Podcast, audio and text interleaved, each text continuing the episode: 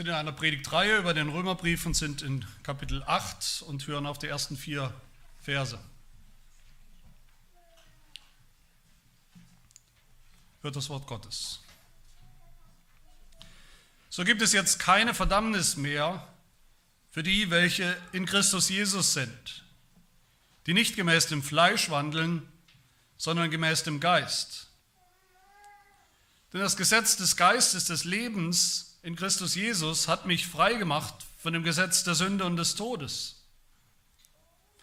Denn was dem Gesetz unmöglich war, weil es durch das Fleisch kraftlos war, das tat Gott, indem er seinen Sohn sandte, in der gleichen Gestalt wie das Fleisch der Sünde und um der Sünde willen und die Sünde im Fleisch verurteilte, damit die vom Gesetz geforderte Gerechtigkeit in uns erfüllt würde, die wir nicht gemäß dem Fleisch wandeln, sondern gemäß dem Geist.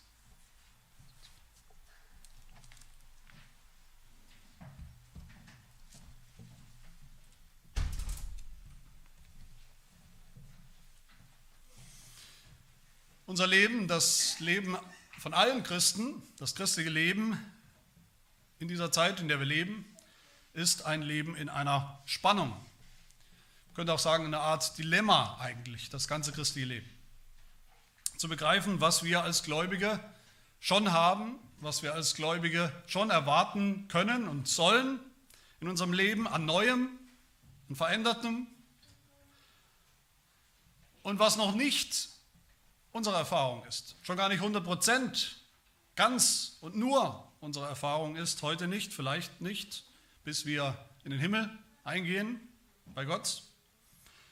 Das zu verstehen, das ist vielleicht einer der wichtigsten Schlüssel, wie ich immer wieder sage, einer der wichtigsten Schlüssel, um das christliche Leben eben richtig zu verstehen und einschätzen zu können.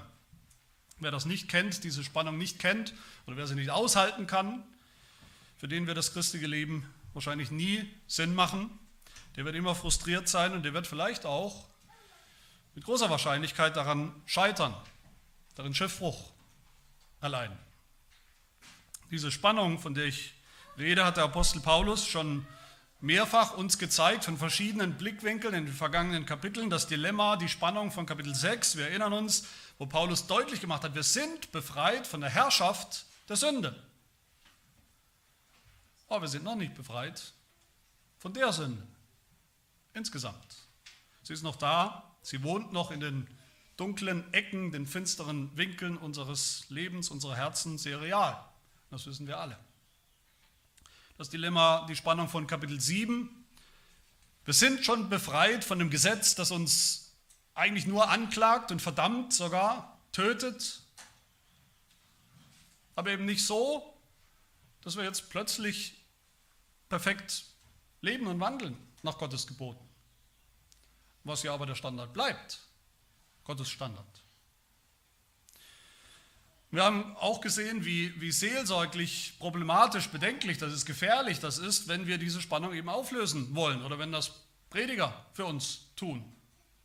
Das ist völliger Quatsch, haben wir gesehen, zu sagen, was man manchmal hört. Wir müssen endlich rauskommen, endlich raus aus Römer 7, aus diesem Dilemma. Wir müssen endlich weiterkommen als Christen auf eine höhere, fortschrittlichere Stufe des Christseins, als wäre das das Ziel, worum es geht bei Paulus, als wäre das, was Paulus erwartet oder uns in Aussicht, Aussicht stellt. Ist es aber nicht. Wir bleiben da drin, in diesem Dilemma von Römer 7, unser ganzes Leben lang. Wir bleiben unser ganzes Leben lang in Römer 5 und in Römer 6 und in Römer 7. Diese Kapitel, das ist wichtig für das Verständnis dieser Kapitel im Römerbrief hier, die beschreiben eben nicht, wie man vielleicht denken könnte, sozusagen chronologisch unseren Fortschritt im christlichen Leben. Die, die, sozusagen die Stufen des geistlichen Wachstums. So dass man denken könnte, spätestens wenn wir mal ein, zwei, drei oder fünf Jahre gläubig sind als, als Christen oder zehn Jahre, dann leben wir nur noch in Römer 8 nicht mehr in Römer 7. Nein, diese Kapitel beschreiben alle auf unterschiedliche Art und Weise, von unterschiedlichen Blickwinkeln, mit unterschiedlichen Facetten, alle das ganze christliche Leben. Mit all den Schwierigkeiten, auch mit all den Hoffnungen, mit all dem, was hart und schwierig ist, noch, aber auch mit seiner Schönheit und seiner Kraft. In Kapitel 8 ist natürlich wirklich ein wunderbares, ein, ein Hoffnung, vor Hoffnung strotzendes Kapitel, ein strahlendes Kapitel, aber auch hier sehen wir ein Dilemma.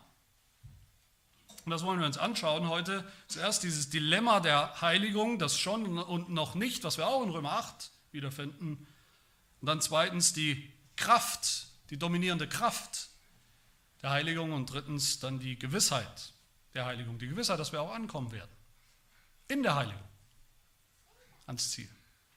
Sind meine drei Gedanken. Zuerst also das Dilemma der Heiligung. Paulus beginnt hier, ich hoffe, wir kennen alle diese wunderbare, kategorische, absolute Aussage hier im ersten Vers. Es gibt jetzt keine Verdammnis mehr. Für wen? Für die, die in Christus sind. Die nicht gemäß dem Fleisch, nach dem Fleisch wandeln, sondern gemäß dem Geist. Und das klingt, und das ist auch zunächst ein absoluter Gegensatz. Entweder Fleisch oder Geist. Wer glaubt, wer in Christus ist, der lebt nicht mehr nach dem Fleisch der Sünde, sondern nur noch nach dem Geist. Immer? Immer konsequent? Immer perfekt? Das heißt dann auch eben ohne Sünde? Manche verstehen das eben so absolut. Und es ist natürlich richtig, dieser Gegensatz zwischen Fleisch, Fleisch und Geist, den wir hier finden, den Paulus hier erzeugt oder aufbaut, der ist manchmal absolut. Ein absoluter Gegensatz in der Bibel. Das ist manchmal die Beschreibung für den absoluten Gegensatz ganz einfach zwischen einem, der ungläubig ist, ein Sünder, und einem Gläubigen. Ein Christ ist definitiv ein geistlicher Mensch, per Definition, und nicht ein fleischlicher Mensch. Und umgekehrt, ein Ungläubiger ist im Fleisch, in der Sünde und nicht auch ein bisschen geistlich. Nur ein paar Verse später, ein paar Verse weiter macht Paulus das eben auch so absolut deutlich. Auch so eine absolute Aussage in Vers 8. Die im Fleisch sind, sind ist ihre Identität, das sind sie, die können Gott nicht gefallen. Punkt. Egal was sie tun. Sie können es nicht. Auch nicht ein bisschen. Weil sie reine Ungläubige sind. Und Vers 9. Ihr aber, ihr Gläubigen, seid nicht im Fleisch. Auch nicht ein bisschen. Gar nicht sondern im Geist. Eine absolute Aussage. Absolute Aussage über jeden Christen. Nicht über die Fortschrittlichen. Über jeden. Und weiter sagt Paulus dann, wer den Geist des Christus nicht hat, der ist nicht sein. So einfach ist es, so absolut ist das. Wer nicht im Geist ist, wer ihn nicht hat.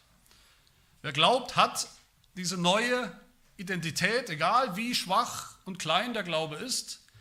Wer glaubt, ist nicht mehr im Alten, im Fleisch, sondern im Geist, und zwar 100 Prozent. 100 Prozent neuer Mensch, ein 100 Prozent geistlicher Mensch. Auf der anderen Seite sagt dieselbe Bibel und auch derselbe Apostel, dass wir relativ betrachtet, nicht absolut, relativ betrachtet doch auch oft noch nicht so geistlich sind, sondern noch ziemlich fleischlich in unserem Lebenswandel. Wir haben noch viel Fleischliches an uns, relativ viel, viel zu viel. Jeder von uns. Römer 7, Vers 14 hat Paulus gesagt, das Gesetz ist geistlich, ich aber bin fleischlich. Noch. 1. Korinther 3, Vers 1, meine Brüder, ich kann nicht zu euch reden als zu geistlichen, sondern als zu fleischlichen Menschen, weil er euch genauso benimmt. Obwohl wir Christen sind, in Christus sind, obwohl wir glauben, obwohl wir absolut gesehen schon neue geistliche Menschen sind, ist unser Leben, ist unser Lebenswandel eben doch noch nicht durch und durch und immer und konsequent und hundertprozentig geistlich. Wer kennt das? Oder wer kennt das nicht? Dass das so ist. Dass wir nicht mehr im Fleisch sind, wie Paulus sagt, bedeutet dann eben leider nicht, dass wir jetzt absolut damit nichts mehr zu tun haben. Im Galaterbrief, derselbe Apostel Paulus, Galater 5, auch ein bekannter, sehr bekannter Abschnitt, da finden wir genau denselben Gegensatz zwischen Fleisch und Geist. Da sagt Paulus, wir wissen alle, was die Werke des Fleisches sind. Das wissen wir alle. Paulus setzt das voraus, aber er zählt trotzdem welche auf. Ehebruch, Unzucht, Unreinheit, Zügellosigkeit, Feindschaft, Streit, Eifersucht, Zorn, Selbstsucht, Neid, Mord, Trunkenheit, all diese Dinge. Und er sagt dann, wir wissen auch alle, ist bekannt, wir wissen alle, was die Werke des Geistes sind. Nämlich Liebe, Freude, Friede, Langmut, Freundlichkeit, Güte, Treue, Sanftmut, Selbstbeherrschung. Und dann sagt Paulus, die aber Christus angehören, die haben das Fleisch gekreuzigt mitsamt seinen Begierden. Das haben sie definitiv. Ein für alle Mal. In Christus. Das ist die absolute Aussage. Das Fleisch ist tot. Vergangenheit. Aber meint Paulus dann in Galater 5, dass diese Sünden in dieser Liste, diese fleischlichen Dinge unter Christen gar nicht mehr vorkommen? Nein, meint er nicht. Paulus ist da realistisch, deshalb sagt er auch im Vers danach, im allernächsten Vers, Galater 5, 25, wenn wir im Geist leben, so lasst uns auch im Geist wandeln. Lasst es uns tun. Warum? Weil es so sein sollte, aber auch, weil es eben nicht automatisch und immer so ist. Und genauso hier in Römer 8, er sagt, absolut, wir Christen sind nicht mehr im Fleisch. Punkt. Und dann Vers 13, nach unserem Text, ein paar Verse später, sagt er, lasst uns die Taten des Leibes, die fleischlichen Taten, die Sünde töten. Wir müssen sie noch töten. Eben weil sie nicht automatisch weg sind, sondern noch real. Das ist das Dilemma zwischen dem, was wir schon sind im Geist, geistlich und wie wir leider oft noch leben, fleischlich. Das Dilemma zwischen unserer Identität in Christus 100% und unserem Lebenswandel. Und das ist doch das Schlüsselwort hier in diesem Abschnitt, den wir heute vor uns haben. Vers 1 und Vers 4. Wie wir jetzt wandeln, praktisch, im Alltag, als Christen. Wie wir wandeln. Römer 8, so wunderbar dieses Kapitel ist, und es ist wunderbar bis zum Schluss, bis zum allerletzten Vers, es ist nicht deshalb wunderbar als Kapitel, weil wir jetzt, weil es jetzt plötzlich kein Dilemma mehr gibt und keine Spannung mehr gibt für uns Christen in unserem Leben. Kein Kampf mehr gibt gegen die Sünde. Oder einfach gar keine Sünde mehr gibt im Leben von Christen. Lange nicht. Im Gegenteil, Römer 8 führt uns, werden wir sehen dann, auch in den restlichen, im restlichen Abschnitten, Römer 8 führt uns mitten hinein in den Kampf gegen die Sünde, mit der Sünde. Das Kapitel ist deshalb so wunderbar, weil es uns zeigt, wie wir kämpfen, in welcher Kraft wir kämpfen. Weil es uns zeigt, dass wir diesen Kampf am Ende nicht verlieren werden oder können. Und darum geht es hier, und das ist deshalb mein zweiter Punkt, die Kraft, die dominante Kraft der Heiligen. Manche hören das vielleicht, wie ich das beschrieben habe, wie ich das ja immer mal wieder mache, wie ich das christliche Leben beschreibe, als, als ein, könnte sagen, Dilemma. Ich habe es gesagt, ein Dilemma, ein Dilemma nach dem anderen, eine Spannung, die bleibt, ein Kampf, der bleibt. Und da könnte man meinen, okay, das christliche Leben so betrachtet, dann steht es vielleicht 50-50. Man weiß nicht genau, wie es ausgehen wird. Es ist irgendwie unsicher, wer gewinnen wird in unserem Leben, das Geist, der Geist oder das Fleisch könnte denken, als wären das sozusagen im Leben des Christen zwei gleich starke Prinzipien, die in Konkurrenz zueinander stehen. Und es ist unsicher, wer oder was sich am Ende durchsetzen wird. Als wären wir als Christen wirklich irgendwie schizophren. Da ist unsere Identität in Christus okay, aber wir erleben was ganz anderes, immer nur was ganz anderes.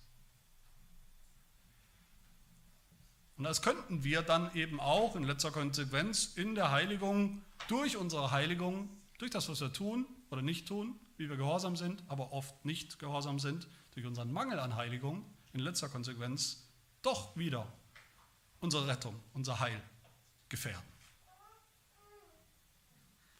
Das wäre wirklich eine jämmerliche, eine bedauerliche, bedauernswerte und frustrierende Sicht des christlichen Lebens. Ohne Gewissheit, ohne Sicherheit, ohne Zuversicht. Genau das Gegenteil ist der Fall. Ich bin fest davon überzeugt, Paulus hat dieses Kapitel 8 geschrieben, natürlich unter der Führung des Heiligen Geistes, aber er hat dieses Kapitel 8 geschrieben als Gegenpol zu Kapitel 7. Das ist für mich eine einfache Logik. Er hat das geschrieben, dieses Kapitel, um den eben den oft frustrierten Christen von Römer 7, die sehr realistisch wissen, die sehr realistisch auf sich selbst sehen und auf ihre Erfahrung sehen und die sehen, wie viel Sünde noch da ist.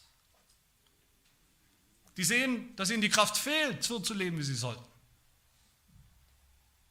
Um diesen Christen, um uns zu zeigen, über all dem oder in all dem, durch all das durch, gibt es eine viel, viel größere Realität, Wirklichkeit und Kraft. Eine Kraft, die all das verändert, völlig verändert. Die das verändert, das Christleben von einem Frustgeschäft, was es sein könnte, wenn man das eben so sieht, wie ich es gerade beschrieben habe, verändert zu einem freudigen Geschäft. Von einer unsicheren Sache zu einer sicheren Sache. Von der Angst, dass es am Ende nicht reichen könnte, möglicherweise, was ich tue, die Heiligung nicht reichen könnte, hin zu der Gewissheit, dass es nicht nur, dass es reichen wird, sondern dass es schon jetzt reicht. Von der Kraftlosigkeit hin zu einer Kraft, die mehr als ausreicht für alle unsere Kämpfe in diesem Leben. Und was ist diese Kraft? Was ist die bestimmte Kraft im christlichen Leben? Was ist die, die Lok, die Diesellok, der Antrieb für unser christliches Leben? Die Kraft, die stärker ist als alles, was noch in uns kämpft und tobt, die Sünde, die noch da ist, das Fleisch, die Kraft, die überwinden wird, die siegen wird. Paulus diskutiert hier zwei Möglichkeiten, zwei mögliche Antworten. Die erste mögliche Antwort, der erste Kandidat wäre das Gesetz, Gottes Gebote. Wir wollen heiliger werden, wir müssen heiliger werden, das wissen wir alle. Wir wollen mehr im Einklang mit Gottes Gesetz, Gottes Geboten leben. Wie tun wir das? Indem wir uns eben mehr anstrengen. Indem wir eben mehr versuchen, das zu tun. Indem wir uns Gottes Gebot immer mehr herannehmen, vor Augen führen, uns ständig daran erinnern und dann geht es ran an die Buletten, aus eigener Kraft. Immer wieder neu. Versuchen, versuchen, versuchen. Aus eigener Kraft, aus fleischlicher, menschlicher Kraft. So versuchen das viele, so versuchen das viele, die sich für Christen halten. Das beschreibt ihr frustrierendes Geschäft des christlichen Lebens und der Heiligung. Viele Christen suchen Veränderung und, und, und auch Heiligung und wie? Durch mehr Gesetz. Je mehr Gesetz, desto mehr Veränderung, denken sie. Aber der Apostel Paulus macht hier etwas, was eigentlich nicht in Ordnung ist, was eigentlich nicht vergeben werden kann. Er macht hier etwas Schockierendes in Vers 3, er macht einen Strich durch diese Rechnung. Er streicht das Gesetz radikal durch für uns. Er macht das Gesetz null und nichtig für uns in Bezug auf unsere Rettung, unsere Erlösung und in Bezug auf unsere Heiligung. Er sagt, eure Rettung, wie ihr gläubig geworden seid, wie euch vergeben wurde, wie ihr gläubig bleibt, wie ihr verändert werdet, heiligt, geheiligt werdet, bis zum Ziel, bis zum Schluss. All das, sagt Paulus, ist im Gesetz völlig unmöglich. Das Gesetz kann das nicht. Und das war schon immer so. Das Gesetz ist Anspruch, Gottes Anspruch, Gottes Forderung und nicht Kraft. Aber Gott hat das, dieses Gesetz nie gegeben damit wir es aus eigener Kraft halten und erfüllen können und danach leben können, sollen. Was hat, hat er nur genau zwei Menschen so gegeben, das Gesetz. nämlich Adam, dem sündlosen Adam. Der konnte das Gesetz halten aus eigener Kraft, hätte gekonnt, weil er eben nicht schwach war, weil er nicht geschwächt war durch die Sünde, die an, an ihm hing wie ein Stein, wie ein Sack, und ihn runtergezogen hat. Adam hatte nicht die Last des Fleisches zu tragen am Anfang, aber trotzdem war er nicht gehorsam. Und seitdem ist der Mensch eben Fleisch, sündhaft, schwach. Seither können wir nicht das Gesetz halten aus eigener Kraft. Und das ist nicht das Gesetz das Problem, sondern wir sind das Problem. Weil es durch das Fleisch kraftlos war, sagt Paulus. Weil wir das Gesetz kraftlos gemacht haben. Wir haben es geschwächt durch unsere Schwäche. Durch unsere Schwäche taugt es nichts. Und dann kam Jesus. Wie Adam am Anfang, Jesus auch, ohne Sünde, nicht schwach, nicht belastet.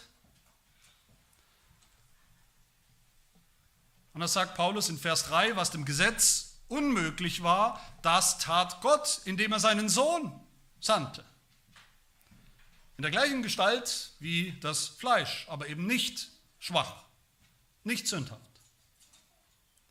Jesus konnte es halten, das Gesetz, und Jesus hat es gehalten.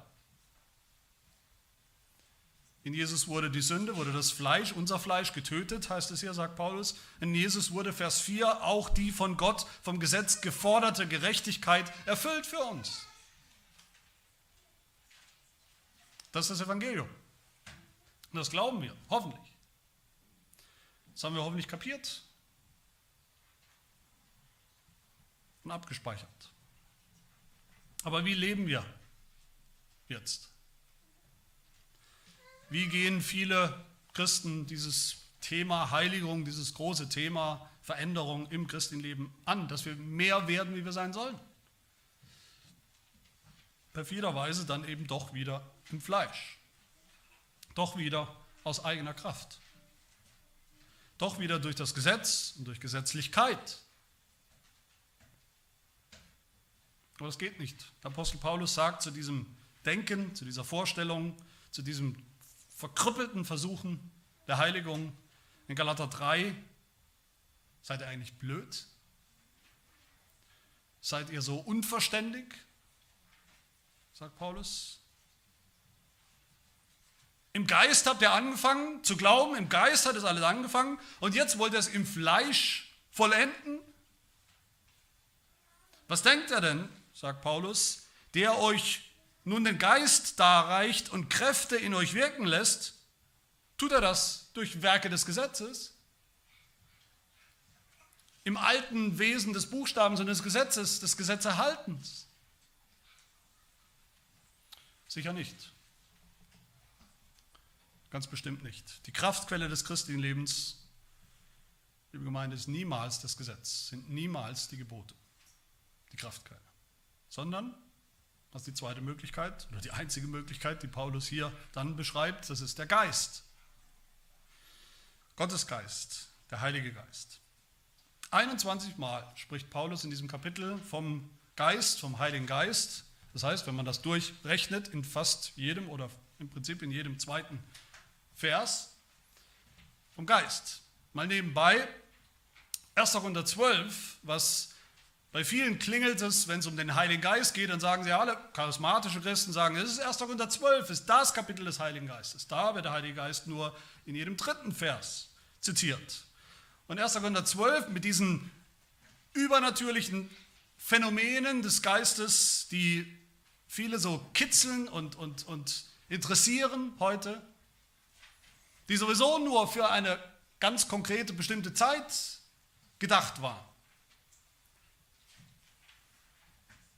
Ist nicht das Kapitel des Heiligen Geistes, sondern Römer 8.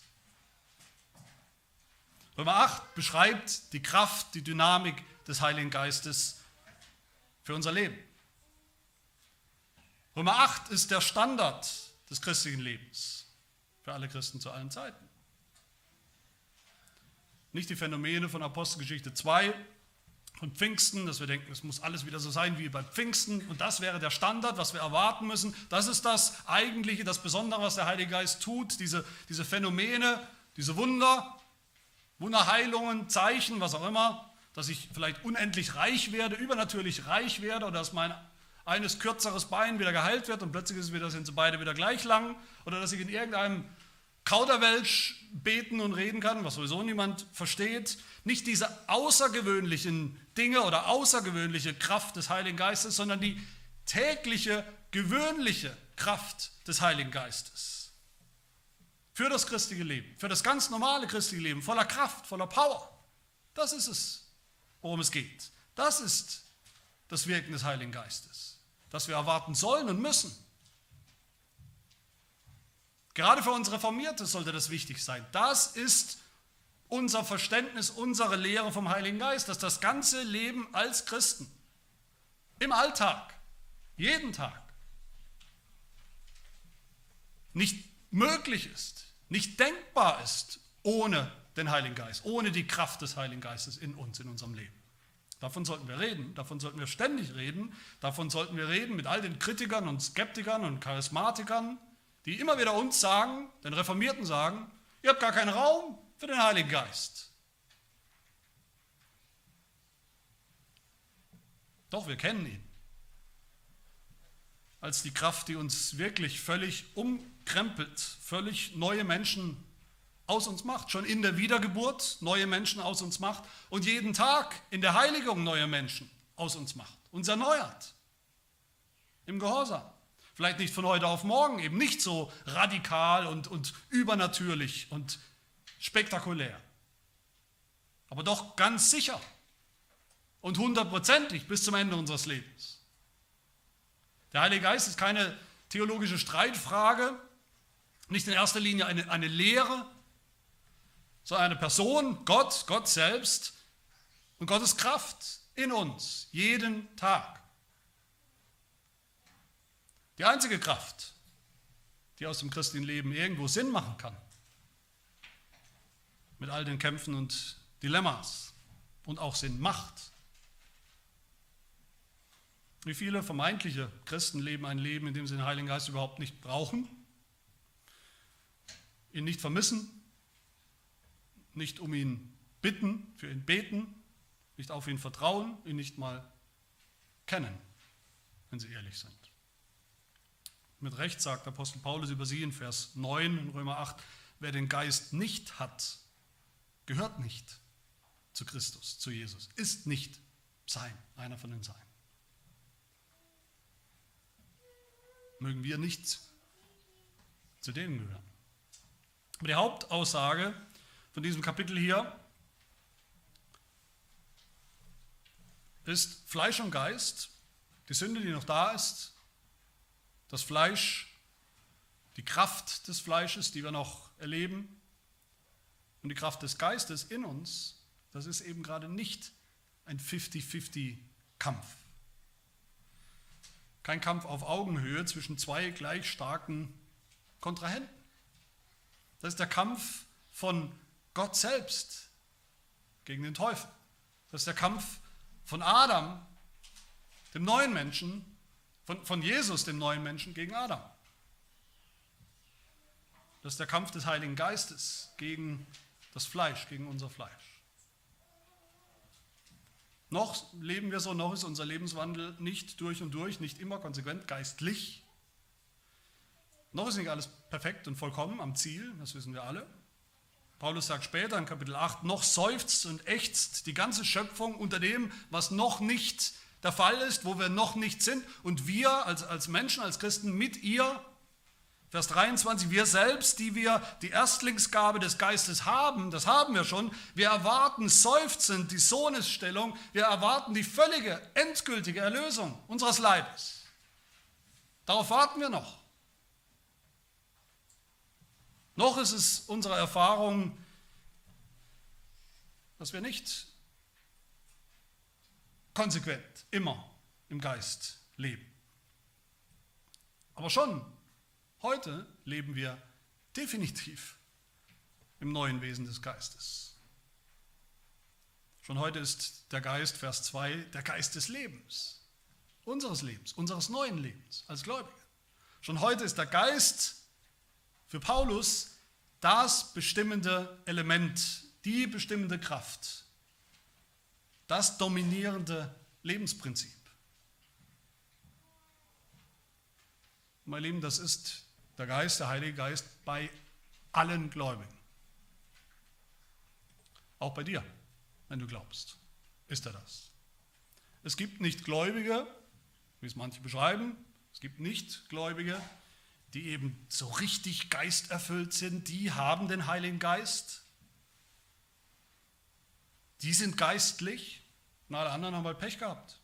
Die haben es halt nicht oder noch nicht. Da wirkt der Heilige Geist nicht so richtig, schon gar nicht dominant. Das ist hier bei Paulus, in dem ganzen Kapitel ist es eine regelrechte Definition von dem, was, wer oder was ein Christ ist. Vers 14. Alle, die durch den Geist Gottes geleitet, getrieben, angetrieben werden, die sind Söhne Gottes. Die sind Kinder Gottes. Und umgekehrt, alle Söhne Gottes werden durch den Heiligen Geist angetrieben als Kraft. Alle, die glauben, haben den Geist Christi, haben diese neue, dieses neue Leben, dieses neue Lebensprinzip in sich eingepflanzt. Es ist schon lange am Werk. Er, der Geist, ist schon lange am Werk bei uns. Auch wenn das nicht vollkommen ist, noch lange nicht am Ziel, dieses Werk. Das Fleisch ist noch da, aber es ist nicht mehr dominant. Das Gesetz der Sünde und des Todes, Vers 2, dominiert uns nicht mehr, bestimmt uns nicht mehr, sondern das Gesetz des Geistes, des Lebens in Christus dominiert und bestimmt und beherrscht uns jetzt. Wie sieht das aus, konkret und praktisch? Wir haben gern Aufzählungen, Listen, wie das aussehen soll und kann, nicht nach dem Fleisch zu wandeln, sondern gemäß dem Geist zu wandeln. Wie wird die vom Gesetz geforderte Gerechtigkeit in uns erfüllt? Praktisch, wie sieht das praktisch aus? Das klingt vielleicht fies oder unfair, aber es ist kein Witz. Eigentlich müssen wir dafür warten bis Kapitel 12 im Römerbrief, wo Paulus dann endlich dazu kommt, wo er uns endlich ermahnt, wo er uns endlich hundert oder tausend praktische Dinge gibt, wie das aussieht konkret, was wir tun sollen. Dass wir da noch relativ lang warten müssen, liegt vielleicht einerseits an mir, wie schnell ich predige oder wie langsam ich predige durch den Römerbrief, aber es liegt auch an Paulus, an Gottes Wort. Gott selber hat das so geordnet, auch im Römerbrief so geordnet und ist anscheinend der Meinung, wir brauchen diesen langen Vorlauf, wir brauchen diese Grundlage, diese solide. Wir brauchen viel Evangelium, wir brauchen viel Jesus, wir brauchen viel Gnade, wir brauchen viel Heiliger Geist. Und diese Lehre, die Wahrheit, die Indikative, alles, was Gott getan hat und was der Fall ist, bevor wir dann überhaupt erstmal Kapitel später bereit sind für die ganzen Imperative und Ermahnungen und praktischen Schritte, damit nicht alles schief und krumm wird, damit wir nicht rückfällig werden, rückfällig werden in das, was uns angeboren ist an Tendenzen, an dieser Zwillingstendenz, nämlich entweder zurück in die Gesetzlichkeit oder fallen in die Gesetzlosigkeit. Aber während wir warten, wie lange weiß ich noch nicht, aber während wir warten auf Römer 12 oder bis Römer 12, während wir weiterkämpfen als Christen jeden Tag, will ich schließen, wie der Apostel Paulus das tut, auch hier schon, nämlich mit viel, viel Hoffnung, mit viel Gewissheit, mit viel Zuversicht. Das ist mein dritter Punkt. Die Gewissheit, die Sicherheit der Heiligen. Paulus lässt uns nicht allein, er lässt uns nicht zappeln hier und sagt, wir müssen noch äh, vier Kapitel lang warten. Gott lässt uns nicht allein, er wirft uns nicht in dieses Dilemma hinein und lässt uns da einfach allein. Er gibt uns hier den Blick auf das Ende, im ganzen Kapitel 8 natürlich, bis zu den letzten wunderbaren Versen. Und er schenkt uns aber auch hier ungeheure Gewissheit, Sicherheit, dass die Heiligung, die immer ein Kampf ist für uns, die oft schwer ist, manchmal frustrierend scheint, zum sicheren Ziel kommen wird, für jeden Gläubigen, für jeden von uns. Eine vierfache Gewissheit, mit der ich schließen will hier die ich euch mitgeben will. Zuerst sehen wir eine Gewissheit, die bedingungslos ist, bedingungslos gilt. So gibt es jetzt keine Verdammnis mehr. Und liebe Gemeinde, ich, ich will das mit Nachdruck sagen, weil es mir wichtig ist und weil ich immer wieder das andere, das Gegenteil höre. Lassen wir uns diese Gewissheit, diese bedingungslose Gewissheit aus diesem Vers 1 nicht nehmen. Durch Leute, Theologen, Prediger, die aus diesem Vers wieder eine Bedingung machen. Meine Lieben, hier steht nicht, so gibt es jetzt keine Verdammnis mehr, aber das gilt nur für die, die eben nicht mehr, gar nicht mehr, nie mehr nach dem Fleisch wandeln. Nur noch immer konsequent 100% nach dem Geist. Einmal, zweimal daneben getreten und es ist alles vorbei. Die einzige Bedingung, die einzige Bedingung, die wir hier finden, ist eine, die Gott schon erfüllt hat in Jesus Christus. Die einzige Bedingung, die wir hier finden, ist für die, die in Christus sind. Aber wer glaubt, ist in Christus. Und Christus hat diese Bedingung erfüllt. Gott hat sie erfüllt, indem er seinen Sohn gesandt hat. Gesandt hat zu leben, gehorsam zu leben und zu sterben. Wer in Christus ist, dem gilt bedingungslos dieses Versprechen. Dem gilt bedingungslos die Verheißung des Geistes, den Jesus ja versprochen hat. Und das ist unsere Gewissheit übrigens auch, dass wir schon jetzt im neuen Bund sind. Der neue Bund, der Gnadenbund ist ja auch bedingungslos für uns. Weil Jesus diese Bedingungen des Bundes erfüllt hat, ist er für uns bedingungslos. Bedingungslose Gnade, bedingungslose Annahme von Gott aus Gnade. Und was war denn das Versprechen? Schon im Alten Testament, was war das Versprechen, die Verheißung, die bedingungslose Verheißung für den neuen Bund oder im neuen Bund, wenn wir an Hesekiel 36 denken? Gott hat versprochen, ich will euch ein neues Herz geben Ezekiel 36, und einen neuen Geist in euer Inneres legen. Ja, ich will meinen Geist in euer Inneres legen und ich werde bewirken, bedingungslos, ich werde bewirken, dass ihr in meinen Satzungen wandelt und meine Rechtsbestimmungen befolgt und tut, dass sie so erfüllt werden. Es wird alles erfüllt. Das ist ein bedingungsloses Versprechen Gottes. Und hier ist es wahr geworden. Es ist schon wahr geworden seit Pfingsten, seit der der Sendung, dem Kommen des Heiligen Geistes. Und besonders seitdem er in unser Leben gekommen ist, ist es schon da, ist es wahr geworden. Der Heilige Geist in uns für unser Leben ist das Geschenk, ist die Gabe des neuen Zeitalters. Und ist der Beweis, dass das neue Zeitalter angebrochen ist bei uns und für uns und in uns. All das hat Gott bedingungslos versprochen. Wir werden wandeln. Wir werden wandeln gemäß dem Geist. Gott hat es versprochen, er wird es auch tun. Darum geht es hier. 1. Thessalonicher 5, 23 und 24, da ist es, schreibt Paulus, er selbst aber, der Gott des Friedens, heilige euch durch und durch. Er tut das, er heiligt uns. Euer ganzes Wesen, der Geist, die Seele und der Leib möge unteilig bewahrt werden bei der Wiederkunft oder bis zur Wiederkunft unseres Herrn Jesus Christus. Und warum? Treu ist er, der euch beruft, er wird es auch tun. Er wird es tun, die Heiligung zum Ziel bringen. Für jeden Einzelnen von uns. Und wie? Durch seinen Geist, den er uns gegeben hat, genau dafür. Als Garantie. Als Kraft. Göttliche Kraft.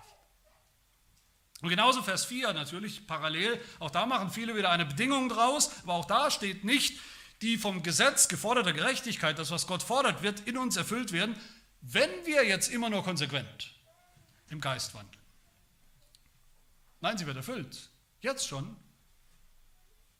Weil wir jetzt schon diejenigen sind, die im Geist wandeln. Als Gläubige. Nicht immer konsequent, gar nicht 100 Prozent, aber prinzipiell, dominant, wirklich, echt. Das ist das neue, das neue Prinzip unseres Lebens. Das einzige bestimmende Prinzip, eine bestimmende Kraft. Zweitens sehen wir eine Gewissheit für alle, die kämpfen.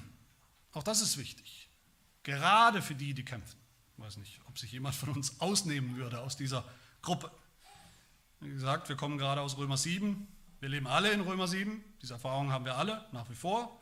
Diese Erfahrung, der Eindruck, dass uns manchmal nichts gelingt, haben wir den Eindruck, nie was gelingt, dass wir nicht tun, was wir sollen, dass es irgendwie keinen Fortschritt gibt, keine Veränderung gibt.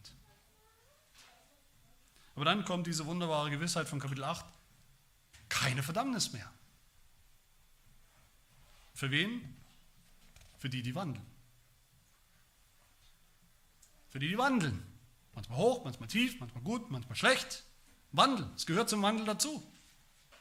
Wandeln. Wandeln prinzipiell nicht mehr im Fleisch als Sünder, sondern im Geist. Aber es ist ein Wandel. Das ist natürlich eine Bedingung, das stimmt schon, da ist eine Bedingung drin. Dass wir wandeln ist die Bedingung, dass wir kämpfen, dass wir dieses Dilemma erleben und erleiden, jeden Tag neu, dass wir uns sehnen und seufzen. Nach der Veränderung, nicht nur Veränderung, nach der Vollendung, dass wir alles haben, dass wir ankommen. Wer sich seinen Sünden hingibt, wer sich in Sicherheit wägt, obwohl er sich einfach in seine Sünden hingibt, für den gilt das nicht. Es ist eine Bedingung, dass wir nicht das Fleisch, nicht die Sünde befriedigen, sondern im Geist leben. Aber eben niemals eine Bedingung der Vollkommenheit. Im Gegenteil, dass wir kämpfen. Dass wir hoffentlich alle manchmal seufzen, wie der Apostel Paulus in Römer 7, ich elender Mensch, wann hört das eigentlich auf, was ich erlebe?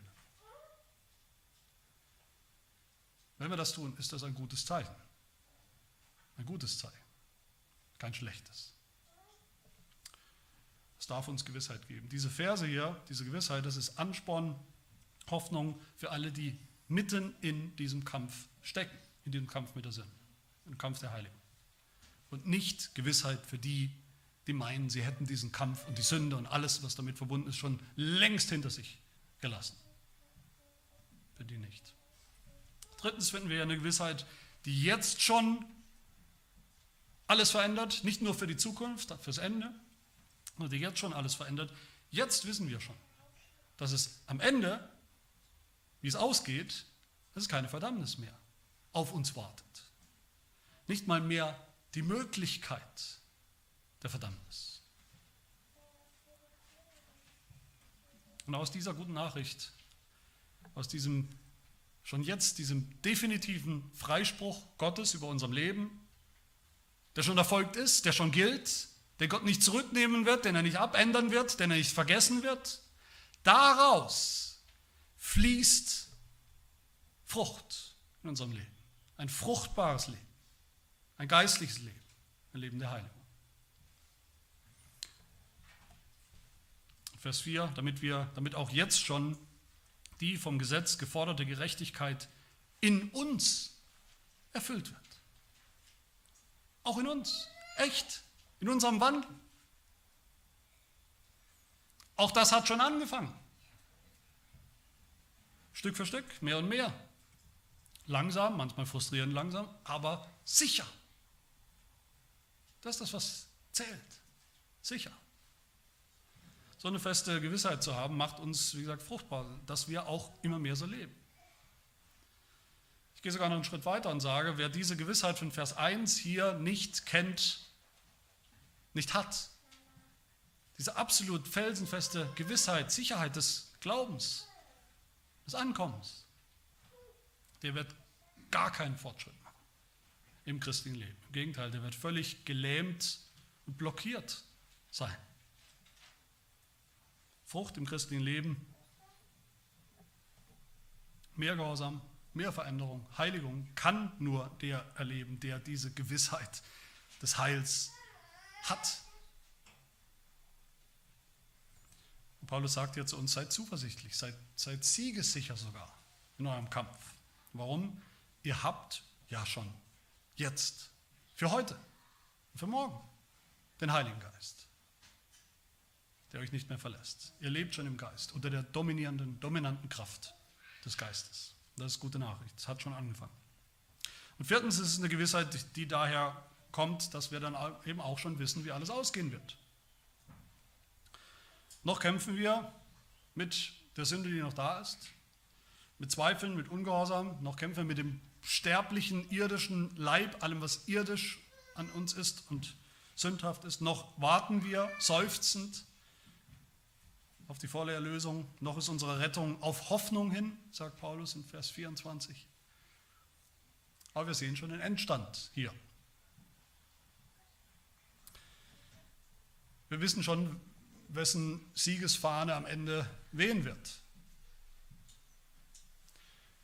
Wir sehen schon jetzt, wie über am Ende unseres Lebens steht, stehen wird, in großen Buchstaben, keine Verdammnis mehr. Nur noch Annahme in Christus. 1. Johannes 3. Geliebte, wir sind jetzt Kinder Gottes, noch ist nicht offenbar, noch ist nicht offenbar geworden, was wir sein werden. Das Endprodukt. Wir wissen aber schon, schreibt Johannes, dass wir ihm, dass wir Jesus gleich, gleichgestaltet sein werden. Wir werden ihn sehen, wie er ist. Und dann werden wir am Ziel sein. Dann werden wir auch sein, wie wir sein sollen. Wir kennen das Ende des Films sozusagen. Wir wissen schon, was mit den Hauptakteuren, mit den Hauptdarstellern, mit den Hauptpersonen passiert, dass sie am Ende überleben werden. Nicht nur überleben, dass sie gewinnen, dass sie ans Ziel kommen, ans Ziel der Geschichte. Wir kennen das Endprodukt von uns selbst, von der Heiligung, von uns als Menschen, dass wir so sein werden, wie Gott das will, ohne jeden Zweifel.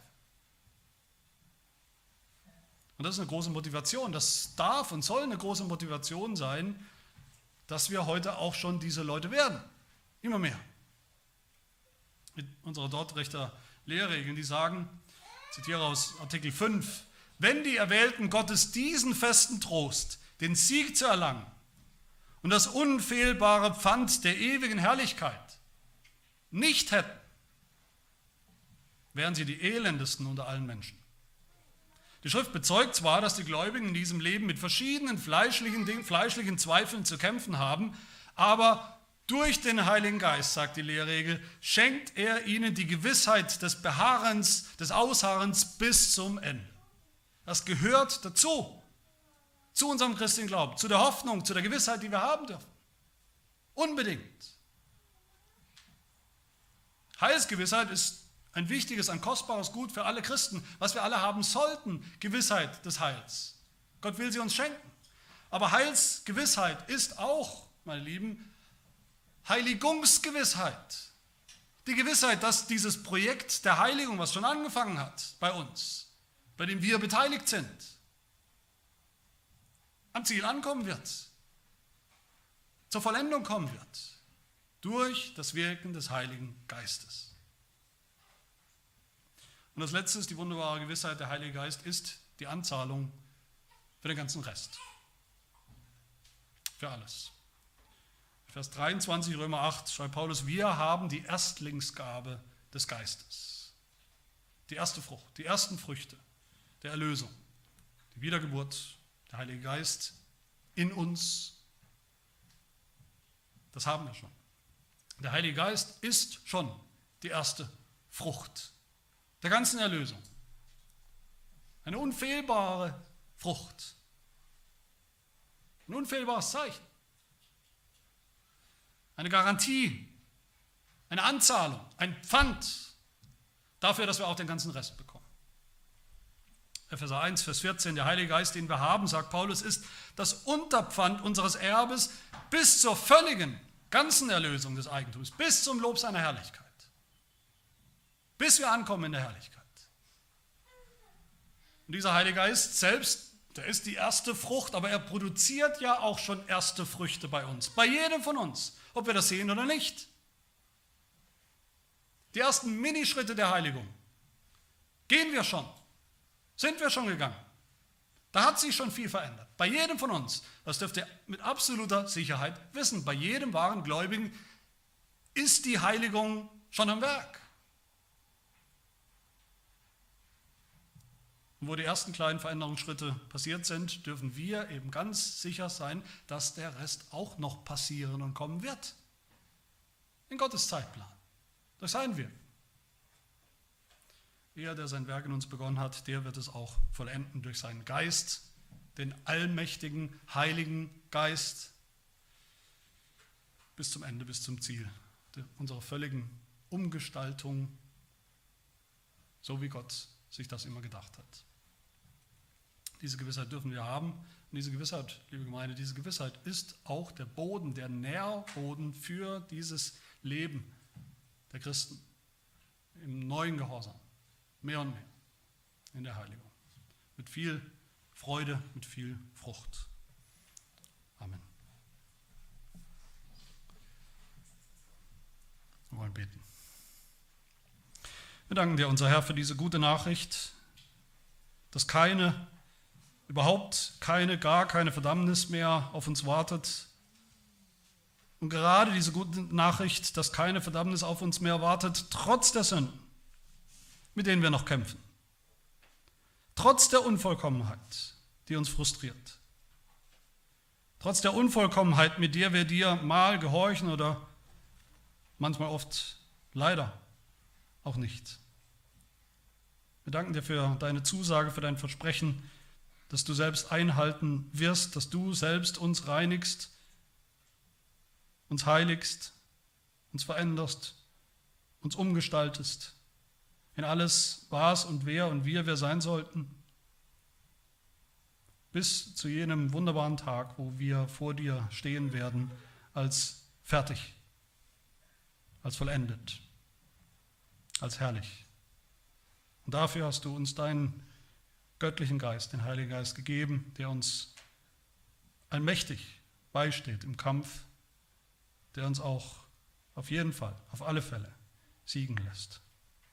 dafür danken wir dir. In Jesu Namen. Amen.